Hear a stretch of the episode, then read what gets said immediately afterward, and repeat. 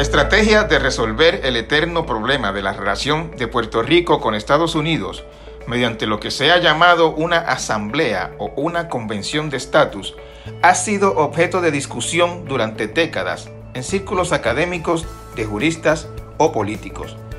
Pero la discusión entró en una nueva era cuando la semana pasada las congresistas demócratas Nidia Velázquez y Alexandria Ocasio Cortés presentaron un proyecto en el Congreso de Estados Unidos para resolver mediante este mecanismo el problema colonial de Puerto Rico. Poca gente sabe, sin embargo, de qué se trata este mecanismo, lo que ha dado paso a todo tipo de argumentos demagógicos, cuando no simplemente erróneos. En el podcast de hoy conversamos con José Javier Lamas, un abogado que ha estudiado a fondo este tema y que nos explica el ABC de la Convención de Estatus.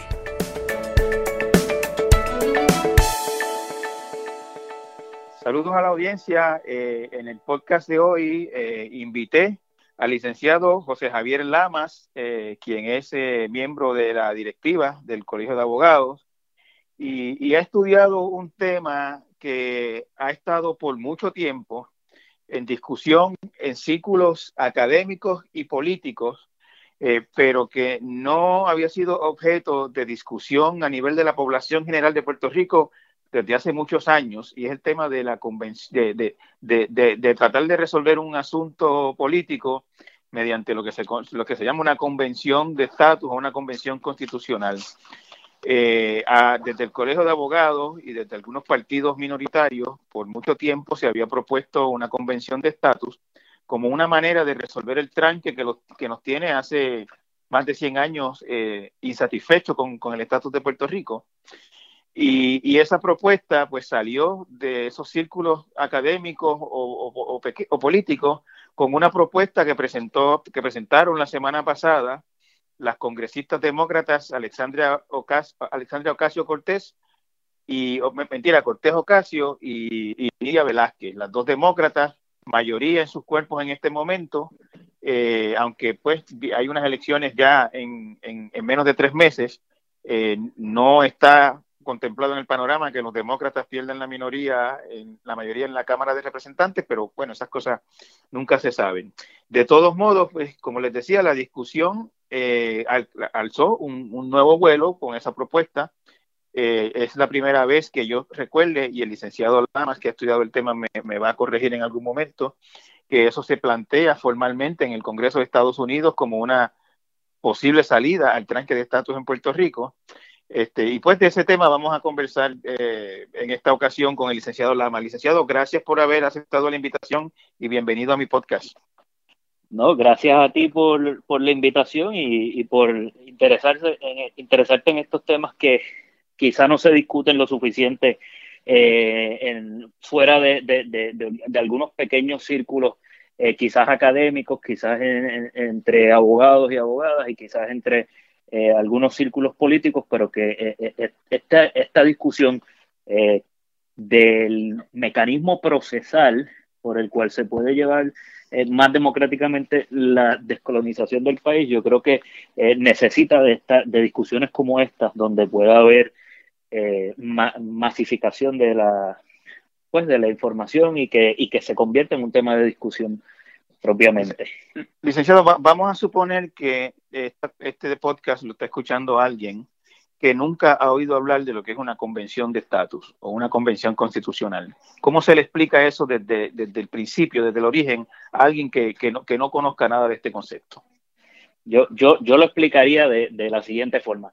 El tema, y, y, esto es para hablar del tema de cómo se modifican o cómo se revisan la relación entre Puerto Rico y Estados Unidos.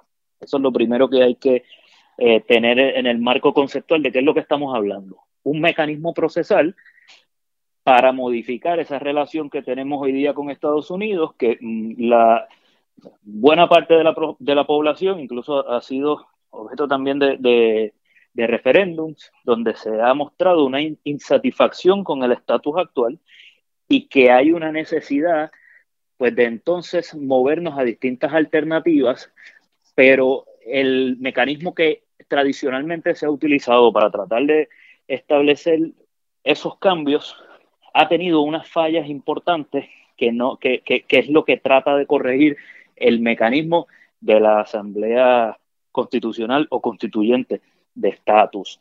Eh, entonces, cuando pensamos en, en, la Asamblea, hay que pensar en eso, que es un mecanismo procesal, es la forma en que llegamos a, a otro estatus o a otra relación entre Puerto Rico y Estados Unidos. No, no, no, no es, eh, cuando se dice procesal, quiere decir que lo que se va a decidir es en ese, en esa, en ese mecanismo es cómo se logra ese cambio de estatus. No es el estatus que se, o sea, en esa, en esa asamblea no se va a discutir, o, o, por lo menos no de esta manera, si, si queremos ser Estado independientes o, seguir en el ELA. Eso no es lo que se discute ahí. bueno, el, lo que se discute en, en, una asamblea de esta naturaleza eh, es cuáles son, y la, y la asamblea constitucional es el mecanismo para discutir y proponer a través de el diálogo primero entre nosotros los puertorriqueños y después con el Congreso, que es donde hoy día recae la soberanía de Puerto Rico, cuáles son las alternativas reales que son mutuamente beneficiosas para ambos pueblos y que el Congreso está dispuesta, dispuesto a conceder. Y esa es la, la gran virtud que tiene la Asamblea eh, constitucional de Estado. Okay. Va, vamos, vamos al principio otra vez, licenciado. ¿Qué, qué, qué es la Asamblea Constitucional de Estatus? ¿Sabe que es un cuerpo permanente? ¿Se elige cómo? ¿Se, se decide cómo quién está ahí? ¿Qué, ¿Cómo se delibera? ¿Qué, qué, es, ¿Qué es la convención? Muy bien. La Asamblea Constitucional es un cuerpo distinto de la legislatura. Se eligen delegados y delegadas y hay distintas propuestas de cómo se debe hacer, pero en, el concepto es, es, ese. Se eligen delegados, los delegados pueden representar partidos, ideologías, sectores sociales, eh, distintas partes del país. Se, se eligen eh, por el pueblo, por el electorado general. Por, por el electorado, sí. Okay. Se constituye una asamblea que es un cuerpo que va a sesionar. Ese cuerpo tiene poderes investigativos, deliberativos y, y, y, de negociaciones con el Congreso de los Estados Unidos. Ok. la, la, la, la, primera, la primera pregunta que me hago, eh, licenciado, ¿en qué se diferencia eso de la legislatura de Puerto Rico? La legislatura de Puerto Rico está para aprobar leyes y está para cumplir un mandato constitucional dentro del marco de nuestro ordenamiento político actual.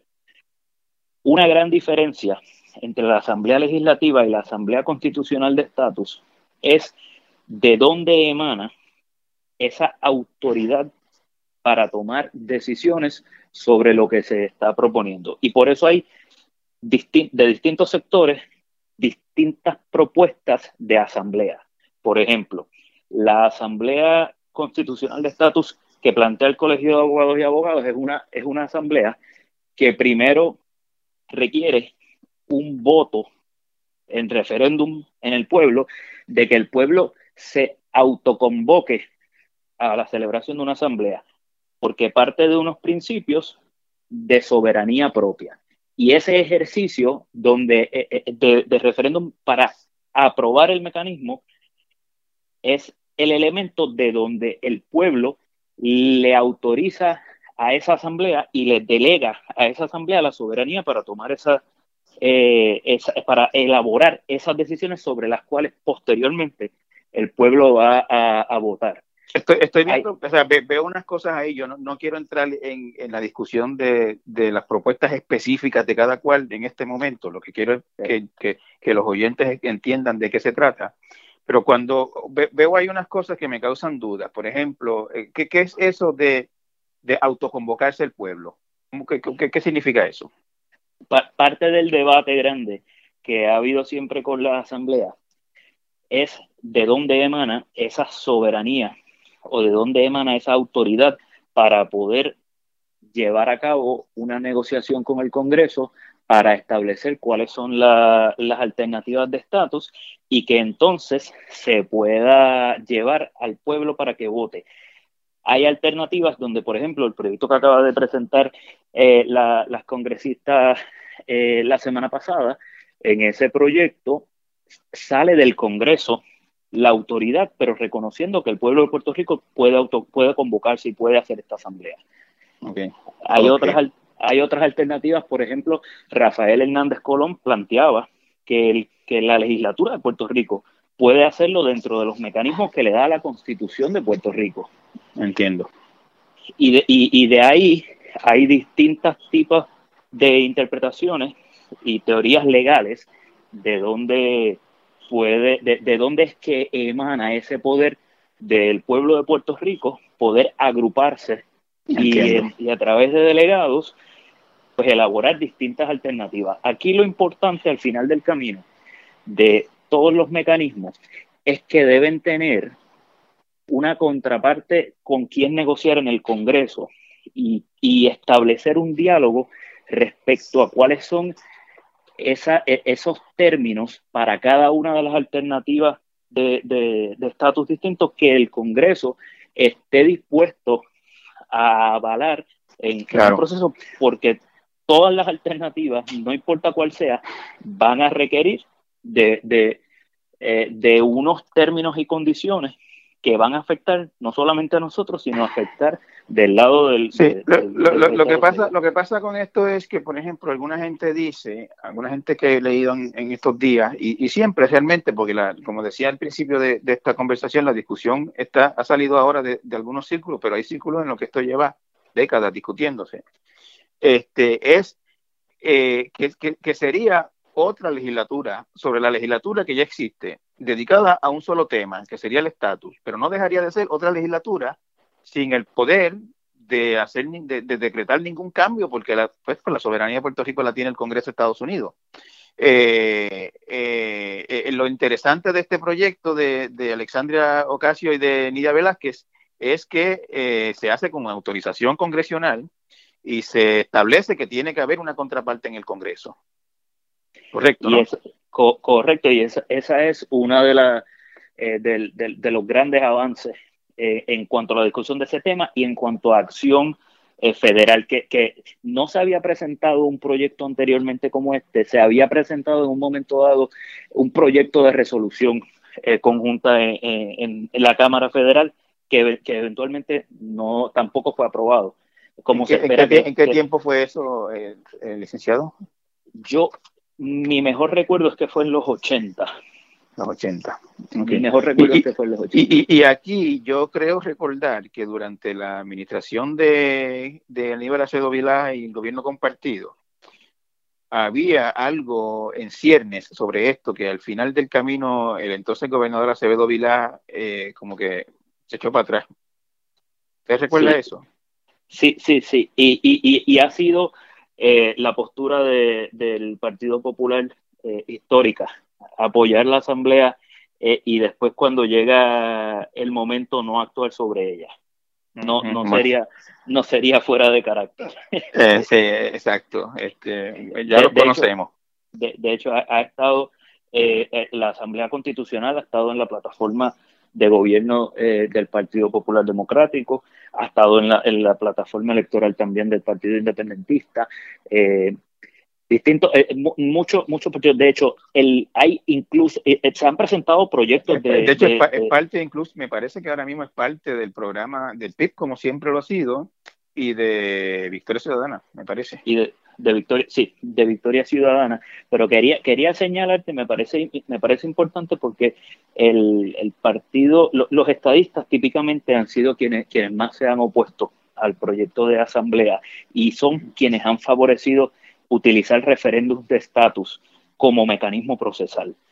Eh, pero es, importante notar que han habido legisladores puertorriqueños estadistas eh, como eh, como Aníbal, Aníbal Vega Borges, este, como Orlando Parga, que han presentado, han, sido eh, de proyectos. Yo, quiero que más, yo quiero, ah, después que, tengamos claro cuál es el concepto, yo quiero que más adelante entremos a, las reacciones este, que, ha generado esta propuesta de, de, Nidia Velázquez y Alexandria Ocasio.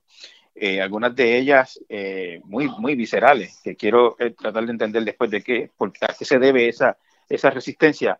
Pero ya, ya, ya entrando, o sea, ya, ya lo que, lo que el público debe entender en este momento es que se trata de un cuerpo electo por el público que se va a dedicar a deliberar, que se dedicaría a deliberar sobre propuestas de estatus en conversación permanente con el Congreso de Estados Unidos, que es quien al final del día decide de eso que tú estás ofreciendo, esto se puede y esto no, más o menos. Eso sería lo ideal. más o menos, la Asamblea tendría poder de investigar, de deliberar y de negociar con el Congreso de los Estados Unidos cuáles son las alternativas mutuamente aceptables y una vez se delibere sobre esas alternativas mutuamente aceptables, presentárselas al pueblo para que el pueblo vote sobre ellas. eso, evitaría, si, si, si este proceso se da, que yo lo dudo, pero igual creo que la discusión es buena que se dé porque se, se, avanza a veces incluso solo discutiendo las cosas. Eh, eh, eh, si este proceso se da, pues evitaría cosas como las que uno oye por ahí, por ejemplo, que a mí siempre me da mucha, mucha, mucha gracia oírlo, este, soberanía con fondos federales. alguien aquí viene un político y promete, yo quiero la soberanía en el pueblo de Puerto Rico, membresía en la ONU, tratados contributivos con todos los países del mundo, pero fondos federales. Y eso, pues, el, Congreso puede decir, mm, está difícil. Correcto. Y, la, y lo que se busca detrás de esto, que, que haya ese diálogo y que haya esa, esa certeza de cuáles son las condiciones y qué es sobre lo que estamos votando. Por ejemplo, ahora vamos a ir a un referéndum en noviembre donde se va a votar estadidad sí o no sin saber las consecuencias y lo que implicaría y lo que está o no sobre la mesa. La idea es que cuando se llegue al referéndum, a través de los mecanismos de diálogo bilateral que se establecen en la Asamblea Constitucional de Estatus, el Congreso ya haya dicho esto es lo que pasa con la estadidad, esto es las condiciones de la estadidad y que esta asamblea, a través de sus poderes investigativos y deliberativos, también haya expresado y que el público y el pueblo esté consciente y educado sobre cuáles son las consecuencias de uno u otro estatus antes de votar. Esa, esa, eh, esa, ventaja no te la da ningún otro mecanismo procesal. Bueno, este, en el caso de la estadidad, los estadistas pueden decir, pues la estadidad se sabe lo que es, hay 50 estados, lo que hay es que averiguar cómo es cada estado. Y más o menos el, no hay mucha diferencia con eso. Bueno, Porque, ¿qué, se negociaría con el Congreso? ¿Una transición posiblemente? Una, hay, que, hay que negociar una transición, hay que negociar los distintos eh, cómo sería la transición de las, por ejemplo, las corporaciones foráneas o extranjeras que están haciendo negocios en Puerto Rico bajo unas condiciones que le permite el estatus territorial que posteriormente no les permitiría eh, el, hay, cosas, que negociar hasta con la estadidad, claro. Seguro que sí. Y de la eh, misma forma, de la misma forma, bajo eh, otros aspectos, y, y, y, oye, importante destacar de, de la estadidad que también parte de un principio de soberanía que se reconoce y se establece a través de una asamblea y de ese poder del, del pueblo convocarse a decidir su estado, su estado, porque todos los 50 estados poseen soberanía propia que le delegan eh, al convertirse en un estado federado a, la Unión de los Estados Unidos.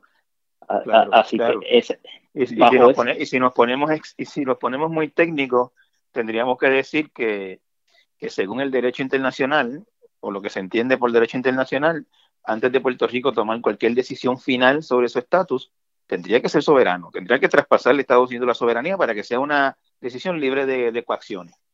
Sí, pero y, a eso es lo que me refería desde, el principio con el, con el tema de que a través de la Asamblea el pueblo se autoconvoca como soberano, es un reconocimiento de que tiene la soberanía. Y eso tiene un peso político, jurídico, tanto a nivel nacional como internacional. Eh, y, y, y, quizás, y a lo mejor ahora me estoy adelantando un poco a, lo que quieres discutir más tarde, pero quizás esa es una de las de los temores o de, de las razones por las cuales ciertos sectores no le gusta la asamblea, porque el hecho de hacerla es un acto afirmativo para, para impulsar un cambio porque reconociste y te proclamaste soberano. Yo, yo, quería, por ejemplo, una de las este, reacciones más comunes que uno oye por ahí es, este, no se puede hacer eso porque se, le dejaría la decisión a un grupito, eh, que sería un grupito de, elitistas, hasta eso dicen, eh, el que tendría la decisión de a nombre de todo el pueblo de Puerto Rico. Eh, ¿Por qué eso es incorrecto?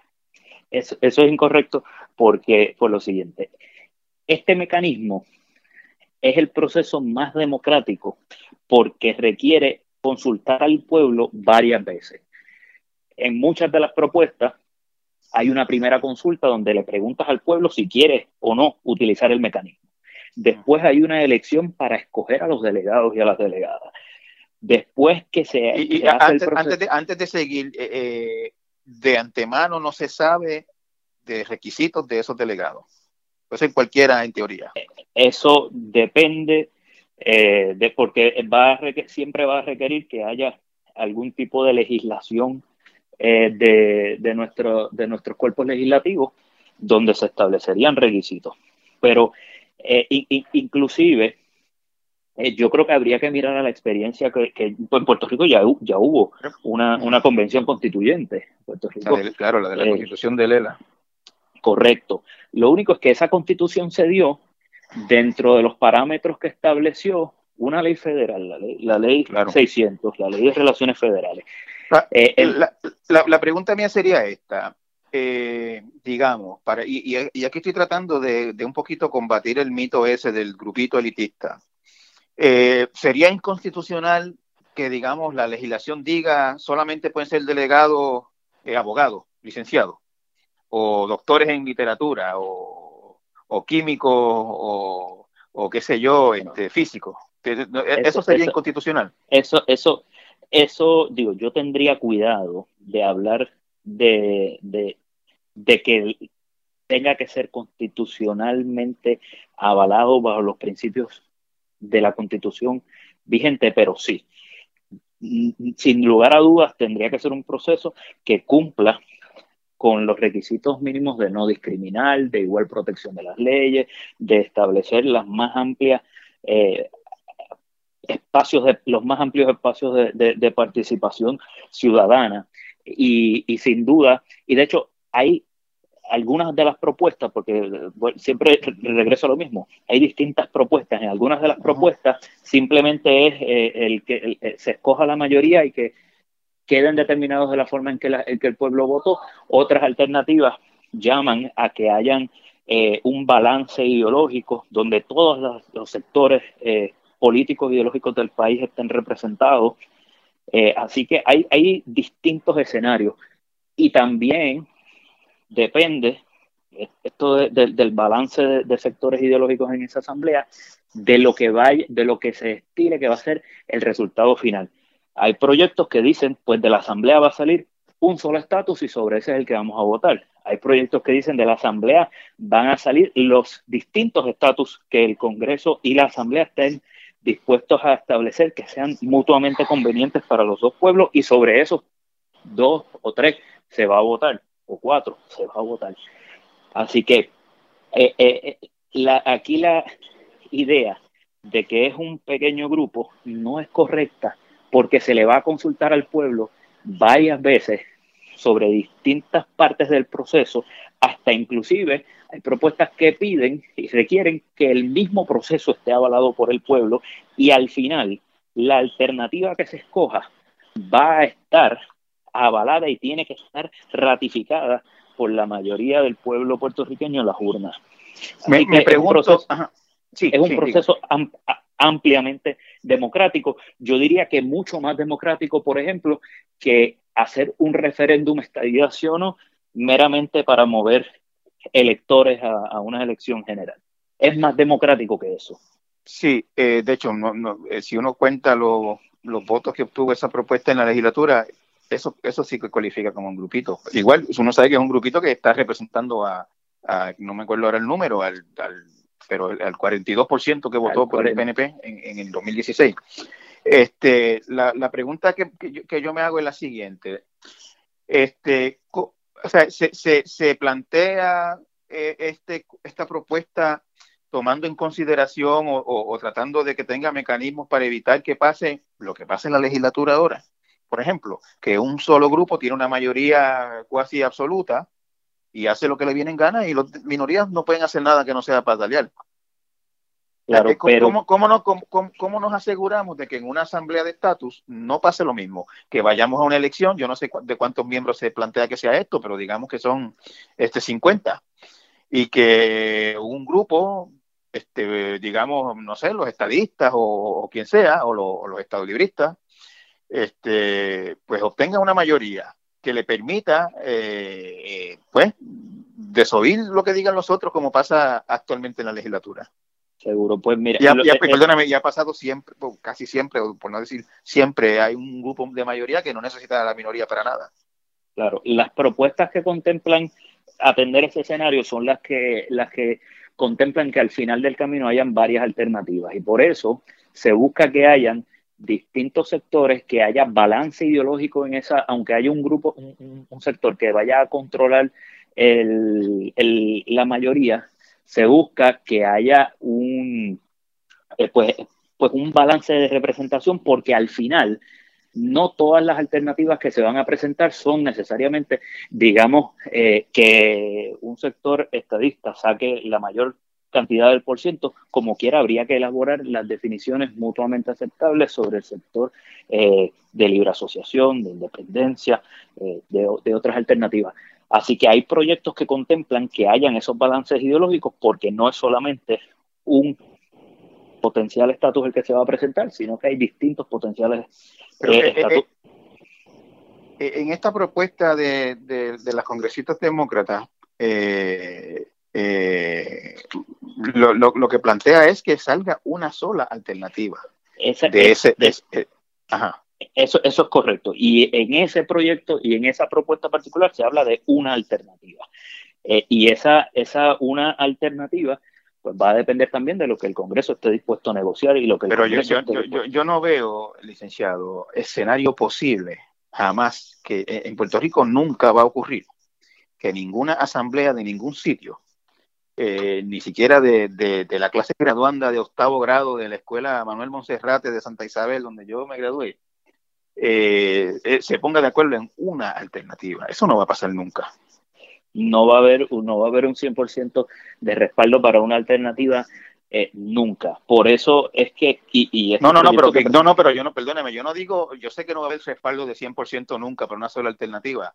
La, la, la, la, la duda mía es, más que la duda, la certeza mía es que no va a haber manera de que un cuerpo eh, deliberativo eh, salga con una sola alternativa al país. No hay manera de que eso ocurra.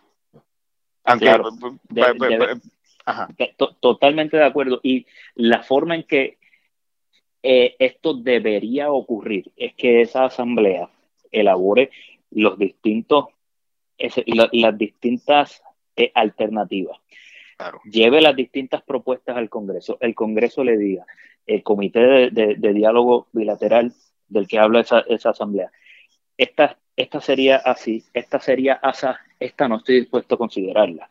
Y dentro de esas alternativas, en ese diálogo, es que se tiene que plantear bajo el proyecto de, las de, las congresistas eh, eh, Velázquez y, y, ellos sí, pues de ahí es que tiene que plantear cuáles son las que en ese diálogo estén disponibles sobre la mesa. Y si no están ninguna, pues ninguna es la que... Volver a la mesa, volver a la mesa de dibujo. correcto. Pero es que si no se da, si no existe un mecanismo procesal para que ese diálogo se dé, vamos a estar siempre en la indecisión y postergando el tema y discutiéndolo y discutiéndolo y nada haciendo sobre él yo, yo, yo eh, la, pregunta más, más, sencilla de todo, ¿por, qué esto es mejor que, que un referéndum? Como dice el PNP ahora mismo, pues la cosa es decir sí o no a la estadidad y, de ahí para adelante seguimos. El, esencialmente por, el, por, por lo que mencioné antes, es que votar a ciegas sin saber las consecuencias es un voto que eventualmente va a ser inconsecuente y estamos votando sobre aspiraciones nuestras que no pueden convertirse en realidad por sí solas. Entonces, inclusive, aun si fuera por la independencia, aún si hiciéramos en Puerto Rico un referéndum que fuera independencia, sí o no, como quiera, eso requiere una conversación, un diálogo con el Congreso, en donde se establecieran cuáles son, eh, eh, de nación a nación soberana, cuáles son los términos y los pactos que van a seguir regiendo esta relación que indudablemente eh, nuestros lazos históricos y de ciudadanía y de hasta de cultura, pues siempre van a estar presentes. Eso tampoco se puede hacer sin un diálogo y una negociación con el Congreso. La, la mayor eh, lo más beneficioso de la Asamblea como mecanismo procesal es establecer los mecanismos democráticos de gente electa para eso, para que exista esa, ese diálogo y esos compromisos con el Congreso, es lo que nunca ha existido. Eh, entre las cosas que se han oído por ahí, este, licenciado, es que esto de la convención constituyente es una, es una cosa de independentista. Este, que, por ejemplo, la misma comisionada residente Jennifer González, en algún momento de la semana pasada, hizo un comentario en la línea de que se pregunten por qué los que apoyan esto son independentistas o, de izquierda, como, como dice ella. Este, ¿qué, qué, ¿Usted le encuentra algún sentido a, a ese temor? Yo digo que la asamblea es un tema de quien quiere resolver el asunto, de quien quiere que se haga algo y quien y, el problema que yo identifico que tienen los estadistas con la asamblea es que al momento que el pueblo se convoca y se reconoce soberano, tiene que hacer algo tiene que tomar pasos afirmativos. Y si esos pasos afirmativos no les conducen a la estadidad como se la han planteado, que realmente es imposible de lograr en los términos que se han eh, por décadas soñado sin negociarlos y sin establecer unos términos y condiciones con, con el Congreso de los Estados Unidos, el mero hecho de haber comenzado el proceso te tiene que llevar a otras alternativas. Y como el Partido Nuevo Progresista utiliza esa eh, herramienta o ese sueño de la estadidad como una artimaña o como un asunto político para ganar elecciones y no porque quieren verdaderamente resolver el asunto. No quieren comprometerse con un proceso que de empezarlo hay que terminarlo. Y es más fácil ir a referéndums, tener mayorías artificiales o hasta mayorías reales, pero que no producen un cambio porque te permiten a ti seguir vendiendo el sueño y seguir tratando de obtener el favor electoral para la administración de la cosa pública, que al final del camino lo que terminan haciendo. En el, en el, eh, en el escenario, vamos a decirlo de esta manera, en el licenciado que, en el, en el escenario que que José Javier Lamas eh, sueña eh, con esto de la Asamblea Constituyente. Pues, ¿Cuál, ¿Cuál es ese escenario? ¿Qué es lo que usted idealmente diría? Me gustaría que llegáramos aquí. Bueno, a mí lo que me gustaría es que llegáramos a un proceso donde se pueda separar la cuestión del día a día, de, de, los asuntos legislativos que se pueden hacer y, los, y, que el asunto de resolver el estatus se maneje aparte por un cuerpo designado para eso y que se haga de una manera democrática, libre, transparente y que ese proceso produzca un compromiso de parte de los Estados Unidos respecto a lo que ellos están dispuestos a dar, que sea en consenso y colaboración eh, con nosotros y que al final sea la independencia, sea la libre asociación, sea la estadidad, sea alguna otra modificación eh, que no se me ocurre dentro del constitucionalismo norteamericano, pero que lo que al final del camino ambas partes estemos dispuestas a, aceptar sea mutuamente beneficioso, eh, tanto para el pueblo de Puerto Rico como para el, para el pueblo norteamericano encontré curioso que en, esa, en ese lenguaje de esa medida eh, se plantea eh, algo que a, populares, algunos populares le, les causa eh, piquiña, por decirlo de alguna manera, y es que solo se considerarán alternativas no coloniales y no territoriales. Este, y me causó curiosidad porque está Nidia Velázquez ahí, que siempre se había visto como una aliada de los sectores populares más tradicionales. De hecho, eh, Nidia Velázquez era como llegó a Estados Unidos y al Congreso de la mano de Rafael Hernández Colón. Correcto, correcto. y, y, yo creo que corresponde, eso tiene que ver con la nueva realidad jurídica en Estados Unidos tras las decisiones que ha tomado el Tribunal Supremo de ese país. Y, y sin lugar a dudas, el ejercicio a través de una asamblea eh, constitucional de estatus tiene que ser basado en principios de soberanía. Y el, todo, lo, todo lo que sea dentro del marco de una cláusula territorial no puede estar basado en esos principios de soberanía. Así que sea la soberanía bajo la independencia, la soberanía bajo la libre asociación o la soberanía bajo un Estado federado. Siempre tiene que surgir la autodeterminación de un principio de soberanía. Mientras sea en la cláusula territorial, eh, estamos hablando todavía de un territorio, todavía de una colonia y todavía eh, estaría Estados Unidos en incumplimiento de sus obligaciones legales bajo el Tratado de París y bajo la forma en que adquirió a Puerto Rico. Eh, yo, recuerdo al licenciado Juan Maribras diciendo que la independencia de Estados Unidos se había logrado mediante una convención constituyente. Eh, o sea, se, o se había planteado por primera vez.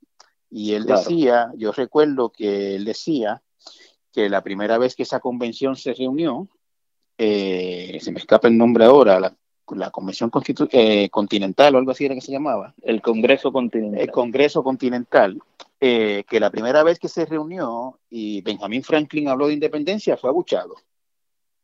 Este, y que en el transcurso de las negociaciones, pues fue que se alcanzó, se, decidió entonces que, pues, que, separarse de Inglaterra era, era la manera correcta.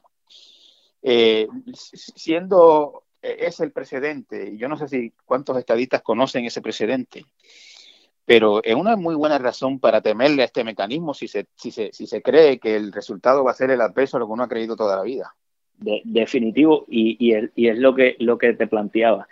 Una vez se comienza y se proclama el pueblo como, como soberano para buscar una solución eh, al estatus del país y a la relación, al futuro político del país, hay que, dar, hay que llevarlo a término y hay que culminarlo. Eh, y eso es lo que ha pasado, es la experiencia en, los distintos países que lo han hecho, incluidos Estados Unidos. Y yo creo que en los sectores que no apoyan la Asamblea son sectores que tienen miedo a definirse, tienen miedo a que, se, a que haya una solución al proceso. Yo, yo no he comprendido, por ejemplo, ok, está, el, está el, la consulta de del día de las elecciones, está de así o no, que yo encuentro eh, completamente improcedente que no se defina el no, que no sea como un voto por la nada, este, porque no hay ninguna consecuencia de votar no. Este, o sea, es un, es un, eh, realmente es un referéndum colonia sí o no, porque el resultado de un no sería seguir en la colonia. Este, no entiendo por qué no se puede, o sea, ok, tenemos el referéndum, ok, y ojalá el referéndum resulte en, en que nos den la estadidad. Yo estoy pensando desde, no, desde el punto de vista del estadista, pero vamos a darle, vamos a apoyar este otro proceso por si acaso, por si se da el caso de que Estados Unidos pues, no nos haga caso, lo cual no sería eh, irracional pensar eso, descabellado, es lo que ha venido pasando desde el 2012. Correcto. De, de, hecho, eh, yo pensaría que los estadistas deben ser los más interesados en un proceso como el que establece la, Asamblea eh, de, de, la de, de, las congresistas eh, Velázquez y, y, Ocasio. Eh, porque ese tipo, de, ese tipo de mecanismo es lo único que les va a dar acceso a negociar los términos para, para una transición a la estabilidad y si le dicen que es posible, pues va a ser un mecanismo de esa naturaleza. Ustedes ya, ya, ya, ya el país ha visto cómo eh, los referéndums han sido ignorados, eh, las, los esquemas creativos que utilizan para crear mayorías infladas también han sido ignorados. Eh, y, los esfuerzos de utilizar los referéndums para ganar elecciones para administrar la cosa pública son transparentes y en el Congreso se dan cuenta de lo que verdaderamente está detrás de eso. Licenciado, ¿usted cree que que ese proyecto de, de Alexandria Ocasio y de Nidia Velázquez eh, ¿va, ¿va a llegar a algún sitio o usted lo ve como un tiro al aire allá en el Congreso?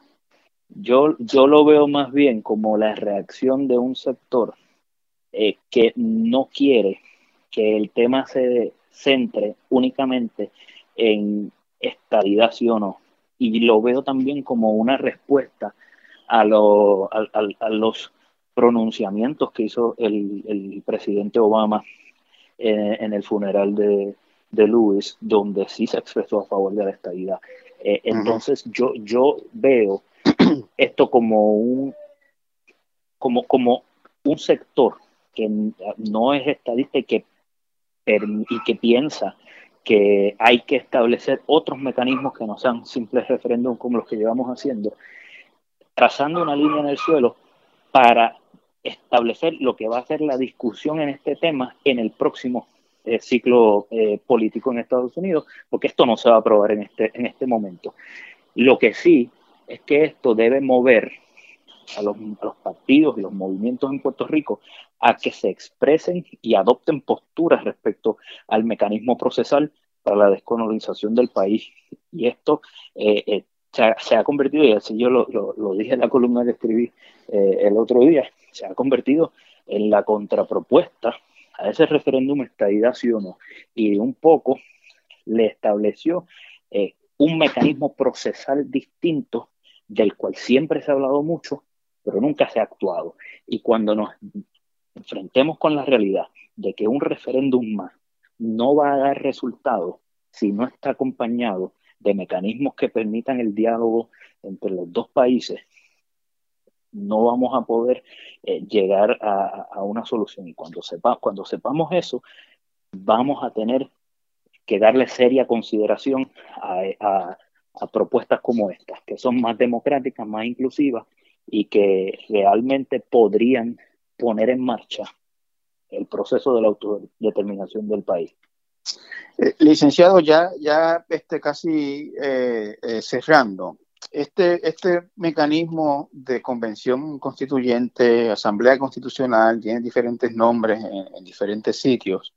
Este, e, es algo exótico, novedoso, eh, que no se ha probado, sacado de, alguna catacumba, o, es un mecanismo, digamos, este, que tiene alguna, que se ha usado con alguna regularidad.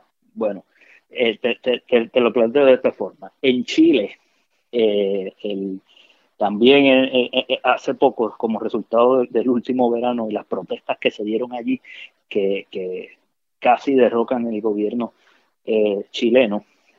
La única forma que tuvo el gobierno de apaciguar a la ciudadanía y al pueblo que estaba en las calles, y aún así las manifestaciones continuaron, fue la promesa del gobierno de que se iba a llamar a una nueva constituyente y que se iba a revisar esa constitución y que se iban a contemplar eh, derechos y, relaciones nuevas para los sectores más oprimidos. O sea, eso, esa, mecanismo, o sea, la, Asamblea Constituyente o Constitucional como mecanismo procesal para lograr cambios en el gobierno, en las bases, las estructuras sobre las cuales se montan las sociedades, no es nuevo, no nos lo inventamos en Puerto Rico, no se inventó en el 52 cuando se aprobó la, constitución de Lela. Eh, incluso lo mencionaste tú ahorita, fue el mecanismo que utilizaron eh, las colonias británicas cuando se decidieron cambiar la relación que tenían con, con, eh, eh, con el Reino Unido, con Gran, Bretaña, con Gran Bretaña, con Inglaterra, digamos. Entonces, eh, no nos los hemos inventado, es algo que existe y es el mecanismo más democrático que, que, que, el, mundo ha visto para atender este tipo de situaciones repasando, se elige una convención, se eligen los delegados, esos delegados debaten, eh, estudian, investigan, eh, alcanzan unas propuestas, esas propuestas Estados Unidos las ve y dice esto se puede sí y esto no. Este, y entonces sobre lo que sea ya preaprobado por Estados Unidos, dicho eso es válido, eso se puede, eso lo aceptaríamos, sobre eso vuelve a votar el pueblo. Y al final del día la decisión sigue siendo del pueblo, no de un grupito. correcto la decisión es del país y ese eh, eh, es a base de los principios de soberanía y es el pueblo, el soberano, el que decide su futuro.